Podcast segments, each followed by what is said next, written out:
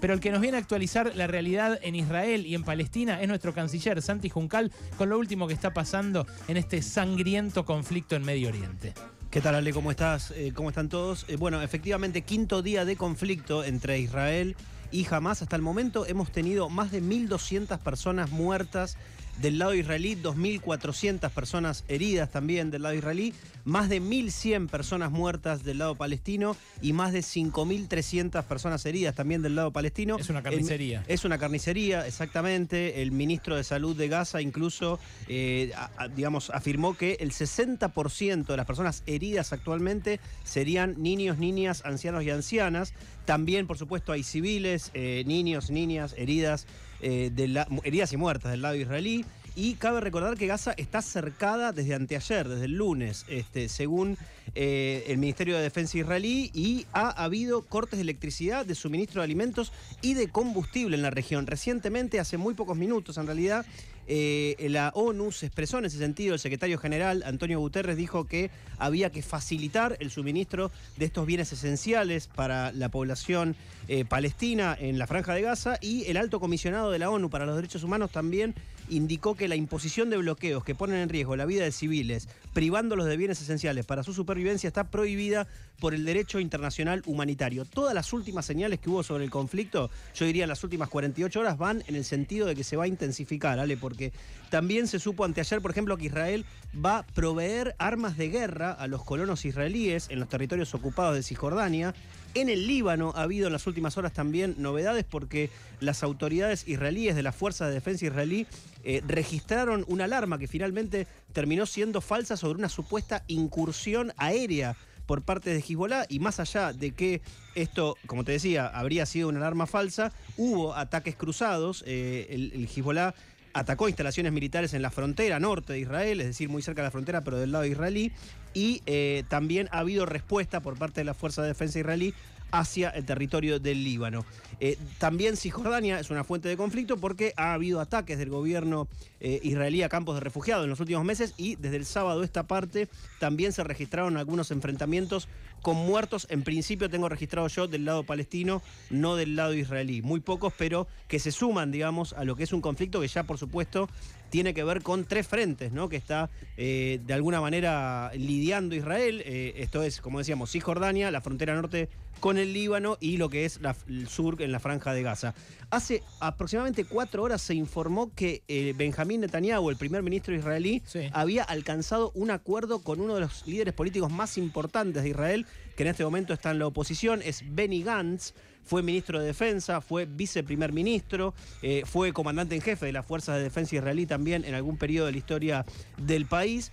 Eh, esto es para llevar a cabo un gobierno eh, de unidad nacional, un gobierno de emergencia y de unidad en realidad en el marco del estado de guerra que como sabemos fue declarado el domingo en Israel. Así lo informaron algunos ministros y después hubo un comunicado oficial, va a haber un gabinete de guerra también en el que va a participar el propio Netanyahu Benny Gantz, este líder de la oposición, y el ministro de Defensa, Joab Galant, que fue quien eh, hace dos días calificó de animales a los que habían cometido eh, los atentados en territorio israelí, a, los líderes de Hamas o a los militantes de Hamas.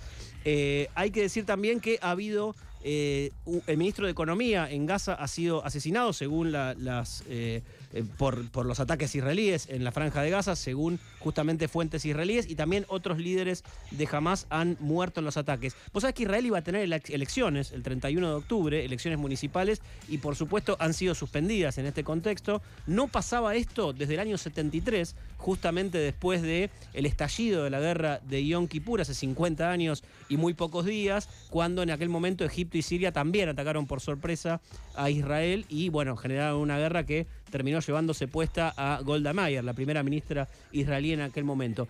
Sí. Eso me contabas el otro día y me sorprendió. Claro, es, que las derivaciones políticas de algo así son imprevisibles en este momento. Por supuesto, son imprevisibles en este momento. Eh, en el corto plazo lo que ocurre es que todos se unen nacionalmente, hay que ver qué pasa con la población, pero en principio a nivel gobierno, como te acabo de decir, se fortalece un gobierno de emergencia, pero después cuando baja la espuma de la guerra, lo que aparece es eventuales eh, reparticiones de, responsabilidades ante lo que ocurrió. Sabemos que Egipto o un funcionario de inteligencia de Egipto ha declarado aunque no tiene la confirmación oficial del gobierno egipcio, de que muy pocos días antes del sábado, digamos, cuando ocurrió el ataque sorpresa de Hamas, eh, le había informado al propio Netanyahu que algo así podría ocurrir. Netanyahu lo negó y es algo que incluso tuvo repercusión en Estados Unidos, porque eh, un congresal, eh, un republicano por Texas, un miembro de la Cámara de Representantes, lo dijo hoy en Estados Unidos. Dijo, sabemos que Egipto avisó a los israelíes tres días antes que un evento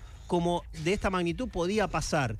Por supuesto que eh, así quedó, vamos a ver cómo se procesa internamente esto, porque sabemos que republicanos y demócratas en este momento están muy conflictuados por la ayuda a Ucrania pasa a ser este conflicto también un terreno de disputa entre ambos. Ya ha habido críticas de los republicanos hacia el gobierno de Biden por su política en Medio Oriente. Biden hoy dijo en la Casa Blanca que Estados Unidos estaba monitoreando la situación muy de cerca, que el ataque a Israel puso en la superficie recuerdos dolorosos y cicatrices que dejaron milenios de genocidio y antisemitismo contra el pueblo judío y, eh, por supuesto, reafirmó el compromiso inquebrantable con eh, Israel, que obviamente es un aliado histórico de Estados Unidos. Mañana el propio secretario de Estado de los Estados Unidos, Anthony Blinken, va a aterrizar en Israel.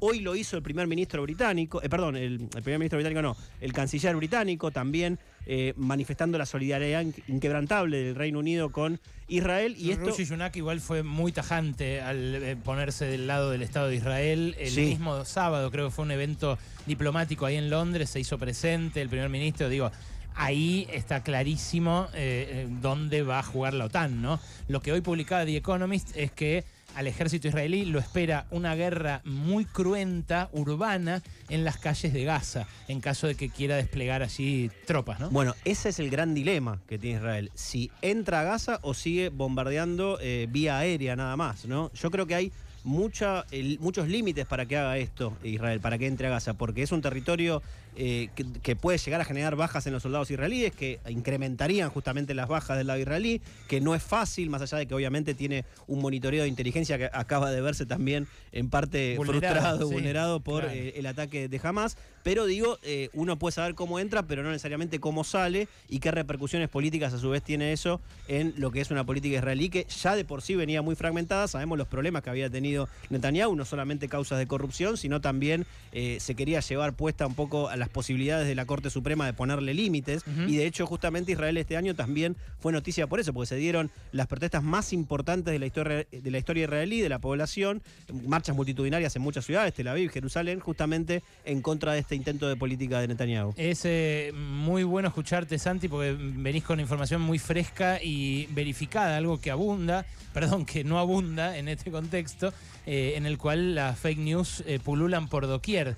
Eh, es parte de la guerra, ¿no? La guerra de la información. Total, total. Eh, vi imágenes de misiles que siguieron cayendo en Ashkelon hoy, en el sur de Israel, desde la franja de Gaza. Me faltaba ese dato eh, muy importante en Ashkelon. Te, quería preguntar eso, si, si hay todavía ataques de Hamas o si es todo retaliación israelí. No, no, no. Hay ataques de Hamas. Efectivamente, la ciudad de Ashkelon, que está al norte de la franja de Gaza, fue alcanzada por algunos cohetes lanzados desde la franja de Gaza, justamente. Hasta donde alcanza mi conocimiento, no ha habido muertos, sí heridos precisamente por este ataque y obviamente va a seguir habiendo eh, eh, cohetes cruzados y misiles de una parte y del otro. Esto va a ser largo, como lo dijo el propio Netanyahu, y obviamente todo intento de alcanzar un alto al fuego se va a ver frustrado en lo inmediato. En todo caso, lo que puede haber es digamos, incrementar el corredor humanitario para que buena parte de la población de la Franja de Gaza pase a Egipto, cosa que Egipto ahí estaría ayudando, según palabras de Estados Unidos, para que eso ocurra, pero tengamos en cuenta que esa frontera en algún momento también va a ser cortada y que no le va a ser tan fácil a Egipto recibir a buena parte de la población porque son numerosas las personas que se acercan a esa frontera, que dicho sea de paso también fue bombardeada por Israel, muy cerca de la frontera entre Egipto, eh, perdón, entre la península de Sinaí, sí, en Egipto, y la franja de Gaza, la única salida que tienen en este momento los gazatíes para salir de, su territorio. Eh, claro, hay muchos que dicen, ¿qué pasa con los árabes que no son eh, solidarios con los palestinos, que no les abren la puerta?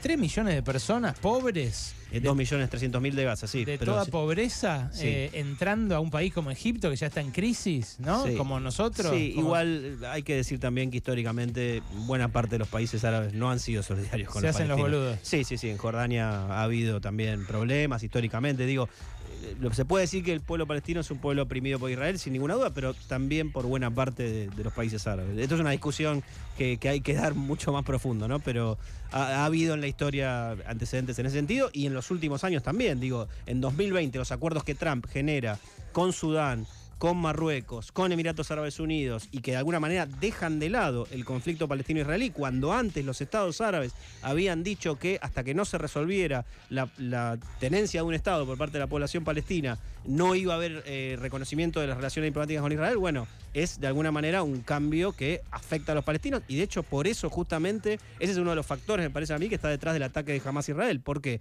Porque se venía un acuerdo nada más y nada menos que entre Israel y Arabia Saudita patrocinado por Estados Unidos. ¿no? Es el canciller Santi Juncal eh, que nos ayuda